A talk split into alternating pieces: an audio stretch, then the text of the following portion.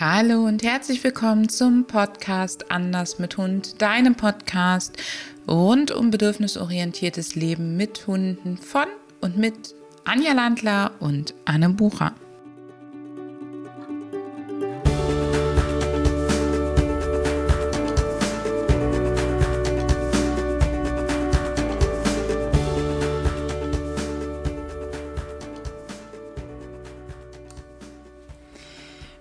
Wünschen dir ein wunderschönes neues Jahr und einen tollen Start in, dies, in dieses. Ähm, der Jahreswechsel ist ja nun vorbei und du und dein Hund haben das für dieses Mal überstanden.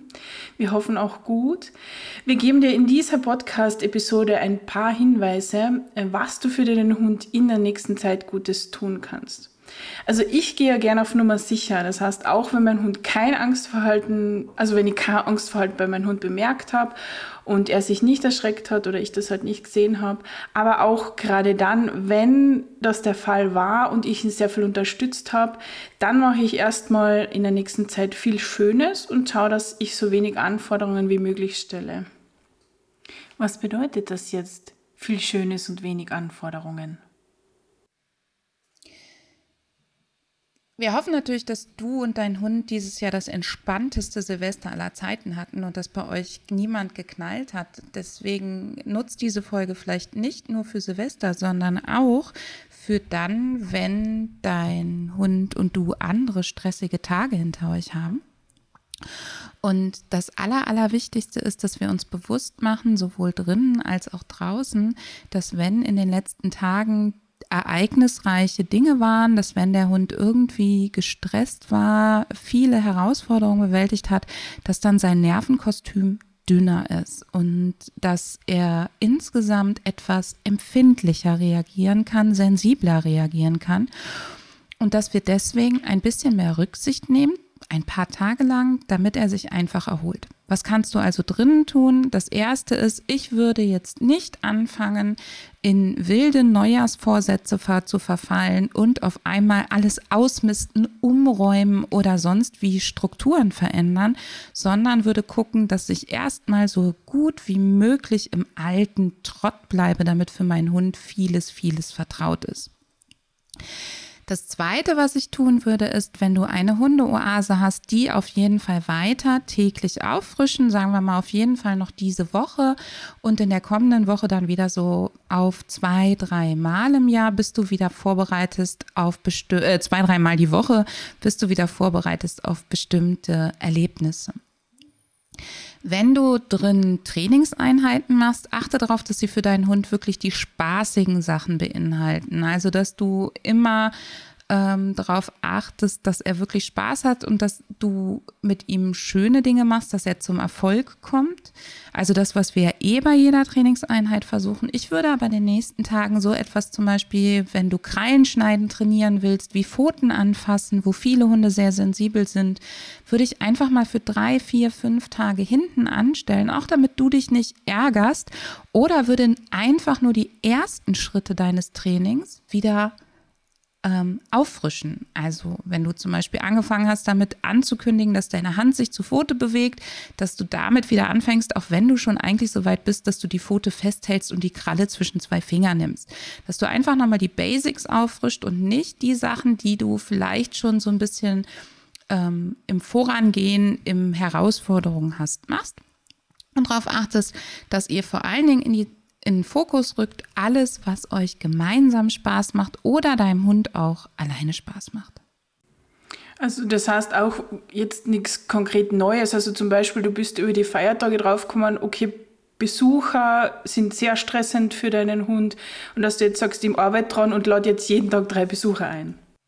Genau, also alles, was so in den Bereich Herausforderungen geht, würde ich jetzt einfach mal für zwei, drei, vier Tage hinten anstellen auch wenn, wie Anja vorhin gesagt hat, du an deinem Hund zu Silvester gar nicht so viel wahrgenommen hast, weil wir wissen nicht, wie viel Silvester und Weihnachten schon so in die, sagen wir mal, ins Fass gekippt hat. Es kann ja sein, dass dein Hund kurz vorm Kippen ist oder sonstiges. Und ich würde jetzt einfach ein paar Tage wirklich Seele baumeln lassen schöne Sachen machen, bitte keine Langeweile. Also es geht jetzt nicht darum, dass der Hund den ganzen Tag äh, auf dem Teppich liegt oder in der Hundehose ase und sich langweilt, sondern der soll schon gute Stimulation bekommen. Und wenn du zum Beispiel mit ihm neue Suchen trainieren willst oder neue schöne Sachen, wo er nicht großartig warten muss, wo er nicht sehr ähm, gefordert ist im Sinne von, dass er eben die Fähigkeiten, in denen er vielleicht nicht so stark ist, darin mm, nutzen muss, dann würde ich das durchaus machen. Also bei uns heißt es, die nächsten Tage, ähm, dieser Podcast kommt ja am 1.1. raus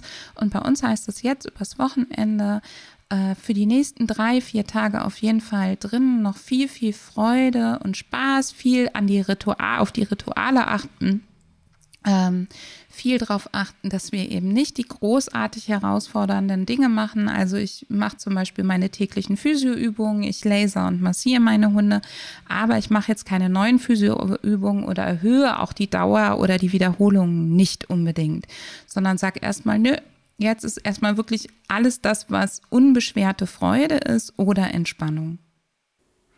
Ja, und äh, du hast jetzt gesagt, wir haben ja Wochenende, das heißt, man ist ja auch zu Hause und schaut, dass ihr da die Rituale so beibehält, wie ihr sie auch sonst immer am Wochenende macht, also dass ihr keine großen Änderungen zum Beispiel in der Fütterungszeit oder in der Fütterungsort macht, äh, beim Gassi gehen und so weiter. So einfach normal, so wie es halt sonst auch bei euch Tradition ist. Und wenn deine, dein Hund zum Beispiel ähm, Befindlichkeiten mit Menschen hat oder vielleicht auch bei dir noch gar nicht so lange ist und noch nicht so angekommen ist, dann würde ich zum Beispiel gucken, dass du ähm, möglichst viel von eurem normalen Tagesablauf einbaust, dass er vielleicht wirklich in der Hundeoase Auszeiten auch von dir hat, dass wenn du normalerweise mehr weg bist oder weniger Zeit für ihn hast und er diese Zeit dann auch gut nutzt zum Schlafen. Also das dürfen wir auch nicht vergessen, es gibt ja nicht nur Hunde mit Trennungsstress, sondern es gibt auch Hunde, die wirklich, wenn sozusagen Ruhe im Haus ist, weil die Menschen arbeiten sind oder wie auch immer, die die Zeit nutzen, um zu chillen, dass du dann guckst, dass du eben genau dieses Chillen auch mit deinem Hund ähm, integrierst und vielleicht zum Beispiel zu den Zeiten einkaufen gehst, wo du deinen Hund sonst auch alleine lässt, damit er eben diese Zeitfenster nutzen kann, um sich zu erholen. Sehr gut, das war mal drinnen der Plan oder wäre der Plan. Ähm, wie schaut es denn draußen aus? Also ich zum Beispiel, meine Hunde werden dann angeleint die nächsten Tage. Also auch wenn ich nichts bemerkt habe, dass es Probleme gab, werden die mal angeleint, weil man ja nie weiß, ähm, welche Reaktionen kommen können. Wir zeichnen diesen Podcast ja kurz vor Silvester auf. Das heißt, wir haben heute den 28.12. Wenn du das hörst, haben wir den 1.1. Ganz ehrlich, ich gehe davon aus, dass deutlich weniger geknallt wird in Deutschland dieses Jahr. Ähm, aber ich sag mal, wir haben in der Nachbarschaft drei, vier Nachbarn, die sonst regelmäßig knallen und ich gehe davon aus, einer wird knallen. Und jetzt kommt es schon sehr auf deinen Hund an, was für den bedrohlicher ist. Diese einzelnen Knallereien oder dieses, sagen wir mal, geballte um Mitternacht. Ich kenne viele Hunde, für die sind die einzelnen plötzlichen Sachen, ähm, gerade wenn es ums Thema Flüchten geht, viel, viel, viel dramatischer. Und deswegen werden meine Hunde auch ab morgen primär an der Leine laufen. Der einzige Ort, wo sie noch abgeleint werden, ist es in einer sehr gut strukturierten Spaziergänge mit vielen Wohlfühlinseln, wo wir fernab der Zivilisation sind. Also dort werde ich sie noch ableihen und freilaufen lassen. Aber ab 29.12. sind sie definitiv angeleint und wenn es auch nur vereinzelt knallt, dann sind sie auch über Silvester hinaus und über Neujahr hinaus mehr angeleint als sonst. Warum? Auch hier wieder, sie sind sensibler, sie sind schreckhafter und ähm, an der Stelle möchte ich Ihnen einfach jegliches Risiko nehmen bzw. vermeiden und dafür sorgen, dass sie definitiv safe sind. Das heißt, meine Hunde bleiben auch in den nächsten Tagen eher angeleint.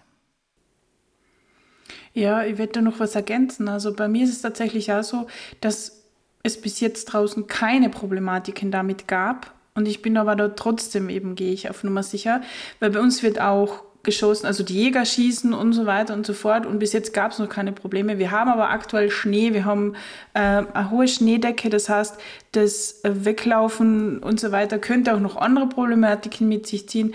Und da ist es einfach vernünftig zu sagen, okay, die nächsten drei Tage Leine dran und wir spazieren so durch die Gegend. Finde ich auch, finde ich total. Und auch hier nochmal zu dem Effekt der Summation. Also wenn es sein kann, dass in den letzten Tagen viele Sachen auf deinen Hund eingeprasselt sind, dann kann es auch einfach sein, dass die Signale, für die er denken muss, wie zum Beispiel den Rückruf oder ähm, auch Begegnungen, die, für die er vielleicht ein gutes Fundament braucht, dass die nicht so gut funktionieren. Und dann macht es wirklich, wirklich Sinn, in diesen Tagen einfach mal zu sagen, okay, wir machen draußen ganz viel Spaß, auch an der Leine und sorgen dafür, dass der Hund da trotzdem eine Menge Bewegung und Freude hat, zum Beispiel über das Zehn-Leckerchen. Wir stellen dir hier auch nochmal einen Link rein, äh, so dass du dir eine Basisanleitung fürs Zehn-Leckerchen-Spiel von uns runterladen kannst. Und dann, ähm, dass die Hunde da eine Menge Freude haben, aber eben gesichert sind, weil die ähm, Fluchtzahlen über Silvester, die es in den vergangenen Jahren so gab, die sind ja nicht nur an Silvester in, dem, in der Hochphase entstanden, sondern auch wirklich in den Tagen davor und danach. Und das muss nicht sein. Ja, was können wir draußen noch machen? Wo können wir die Hunde noch unterstützen? Also ich würde an der Stelle gerne unterscheiden. Einmal, was können wir machen, damit wir, wenn sie angeleint sind und die letzten Tage besonders waren, eben trotzdem jede Menge Bedürfnisbefriedigung bekommen. Das erste ist, ich würde mir Strecken aussuchen, wo mein Hund sehr spannende Sachen findet, aber nicht unbedingt Freilauf erwartet, wenn du ihn dort nicht ableihen kannst im Moment. Also ich würde nicht dahin gehen, wo du sonst Leine los und Yippie machst, wenn du jetzt vorhast, die Leine dran zu lassen, weil zum Beispiel eine Siedlung in der Nähe ist. Ich würde mir aber durchaus Strecken suchen, an denen der Hund eine Menge zu erkunden hat, an denen er vielleicht eine Menge schnüffeln will, an denen er vielleicht eine Menge auf Holzstößen rumklettert oder sonst was und mir da richtig Zeit für ihn nehmen. Es kann sein, dass dein Hund total drauf steht, wenn du da mit ihm schlenderst, wenn er also wirklich Zeit bekommt, du bleibst stehen, wenn er schnüffelt, du gehst erst weiter, wenn er weitergehen will und solche Sachen und dass ihr vielleicht auch für sowas mal, wenn dein Hund nicht bei Wildgeruch nur ans Hetzen denkt, sondern auch an andere Sachen, vielleicht so ein bisschen Trampelpfade geht, wo ganz viel zu erkunden ist und wo man sich wirklich viel beschäftigen und aufhalten kann. Das ist das eine, was ich tun würde. Ich würde also gucken, dass die Draußenzeiten möglichst qualitativ hochwertig ist, würde wenig dort gehen, wo viele Menschen sind, wenn es dort immer noch die Gefahr von Knallereien oder Scheppern gibt, würde auch den Problemen, die dein Hund im Alltag hat, für ein paar Tage, drei, vier Tage wirklich aus dem Weg gehen, wenn es geht und gucken, dass du so viel wie möglich Gutes machst. Das zweite, was wir haben, ist, was passiert, wenn es wirklich scheppert und knallt. Wenn also irgendwo doch noch jemand was zündet und dann hol alles Gute raus, was du hast, auch wenn du wenig Reaktionen an deinem Hund siehst oder gar keine. Denn je weniger Reaktionen du an ihm siehst, desto mehr hast du das die Gelegenheit für deinen Hund einen Puffer, einen Unterbau für die Zukunft bei Knallereien zu bauen. Also nicht sagen, ach ja, ich sehe nichts, dann brauche ich das nicht, sondern wie wir dir ja schon mal erzählt haben, kann es sein, dass im Alter oder mit anderem Stress zusammen die Geräuschempfindlichkeit größer wird. Und dann macht es richtig Sinn, wenn du wirklich jedes Mal, wenn es knallt und schepperst, die Gelegenheit nutzt, einen Unterbau zu machen, der dafür sorgt, dass dein Hund irgendwann, wenn es knallt und scheppert, dich anguckt und sagt, ey, dafür kriege ich doch was. Wie sieht's aus? Das war doch ein total geiles Geräusch. So. Und wenn dein Hund eh reagiert, dann solltest du das auch tun. Ich mache das so, ich knie mich hin, ähm, also ich gehe sofort in die Hocke, ähm, biete meinen Hund näher an, das ist trainiert, das kennen sie. Ähm, die Mini kommt dann auch sofort zu mir. Wir haben dafür das Signal andocken. Sie dockt in der Regel bei mir an. Sie, je nachdem, wie nah und wie laut der Knall war, kann sie dann essen oder auch nicht. Das ist für mich schon so ein Barometer. Und bei der Nayeli ist es so, die will ganz kurz kuscheln und dann muss die sich schütteln und dann muss sie irgendwas mit Action machen. Und da spielen wir dann irgendwie das Zehn-Leckerchen-Spiel oder sorgen dafür, dass sie irgendwo draufklettern kann. Also die muss sich sofort wieder bewegen, sonst wird die sehr steif und gestresst. Ich habe euch ja eh schon vorher erzählt, ähm, dass es bei uns auch manchmal geschossen wird durch die Jäger. Wir wohnen ja im Wald. Das heißt, das ist bei uns ein, ein Thema, das uns ja schon ein Hundeleben lang begleitet. Und bei mir war das immer so, sobald ähm, ein Schuss wahrnehmbar war, ähm, haben die Hunde, gab es Party. Also da gab es einfach was Tolles und bei uns ist es ähnlich. Jeder Hund hat da ein bisschen andere Bedürfnisse. Ähm, was sie alle gleich haben, sie suchen im ersten Moment immer meine Nähe. Mit oder ohne Berührung, das hängt ganz davon ab. Ähm, also die Mädels, die meine weiblichen Hunde, die mögen dann gern Berührungen in dem Fall haben und dann ist es auch so, dass danach dann gerne irgendwas mit Action angenommen wird. Und dann arbeitet man, arbeitet man einfach mit dem, was man hat. Ja. Also für die Winnie ist zum Beispiel Berührung und Nähe ganz wichtig und die schleckt dann auch gerne. Also die mag das wirklich, sich an mich zu drücken, wenn ich dann in der Hocke sitze, an meinen Oberschenkel zu drücken und gleichzeitig ähm, Tube zu schlecken. Und die andere Hand habe ich dann halt für Spiel und Spaß mit der Nayeli. Wir durften unser Geräusch, Angst und Silvestertraining im 2020 zweimal auf harte Probe stellen. Einmal sind wir unbeabsichtigt in ein spontan aufgetretenes Sommergewitter gekommen und einmal sind wir in eine Drückjagd gekommen. Und ähm, in beiden Fällen war es laut, heftig. Und in beiden Fällen haben wir wirklich viel, viel, viel trainiert, ähm, bei uns passiert, es knallt, bei uns passiert was Gutes, die ganze Familie kommt an einen Fleck zusammen. Es knallt, bei uns passiert sofort was Gutes, die ganze Familie kommt an einen Fleck zusammen. Und wir gehen gelassen, aber zügig zurück zum Auto. Das heißt, sobald einer von den Hunden erkundet hat, hat die gesamte Familie gewartet und äh, der Hund, der eben dann gesagt hat, ich kann aber jetzt gerade nicht erkunden oder das ist nicht spannend genug, mit dem haben wir in der Zeit andere Sachen gemacht, je nachdem halt, was für ihn gut ist, damit es nicht in Blindlingsflüchten ausartet. Und das möchte ich dir auf jeden Fall ans Herz legen, dass du, wann immer es in deiner Gegend scheppert, knallt, laut wird, du merkst, es könnte dazu führen, dass man sich erschrickt oder du dich sogar selber erschrickst, dass das quasi reflexartig passiert, dass ihr was Tolles zusammen macht. Und sei es, wenn dein Hund an der Stelle Futter nehmen kann, dass du einfach nur Futter um deine Füße herumstreust oder um deinen Körper, aber auf jeden Fall etwas, was in deine Richtung geht, dass du dich äh, hinkniest, ihn zu dir rufst, wenn du, wenn er das gut kennt und mag, oder dass du seine Lieblingstricks und seine Lieblingssachen mit ihm initiierst, auch wenn er sie nicht annehmen kann. Alleine das Angebot, sieh das wie wirklich eine Hand, die du deinem Hund reichst und wenn du das Angebot regelmäßig machst, auch bei den Reizen, die nicht ganz so schlimm sind, dann wird er immer mehr lernen, da geht es mir an der Stelle gut. Das heißt, wir wollen damit erreichen, dass du draußen zur sicheren Basis für deinen Hund wirst. Das ist wirklich noch einmal ein wichtiger Aspekt, da was du gesagt hast, dass die Familie zusammenkommt. Also auch wenn ihr jetzt zu zweit oder mit der ganzen Familie unterwegs seid, dass ihr euch da nicht verstreut, sondern an dieser Stelle zusammenkommt und für den Hund dann da seid.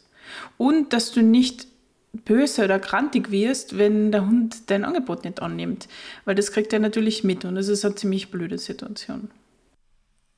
Also wir machen es so, dass ich wirklich, weil mein Mann das schon mal ganz gerne vergisst, dass wir dann alle zusammenkommen und da wir ja den Fokus jeder auf einem Hund haben, wenn wir spazieren gehen, kann das schon mal sein, dass wir wirklich weit auseinander sind ähm, weil die Hunde einfach unterschiedliches Tempo haben, unterschiedliche Sachen spannend finden. Und sobald es knallt, rufe ich, ähm, rufe ich im Prinzip alle zusammen. Also ich nutze nicht den Rückruf, sondern ich rufe, oh, es hat geknallt, lasst uns alle was zusammen Schönes machen. Das ist mehr die Erinnerung für meinen Mann, komm mal bitte zu mir als alles andere, weil wenn wir weit auseinander sind, dann müssen die Hunde sich entscheiden, wohin gehe ich. Und diese Entscheidung ist unter Stress mega schwierig, weil sie vielleicht lieber zu dir statt zu deinem Partner gehen würden, du aber weiter weg bist. Und in der Sekunde, wo dein Partner sich auch zu dir bewegt, ist es für sie leichter. Also kommt da wirklich zusammen, macht was Schönes, ehe ihr dann gemeinsam weitergeht und dann wird das wirklich wie ein, wie ein Ritual.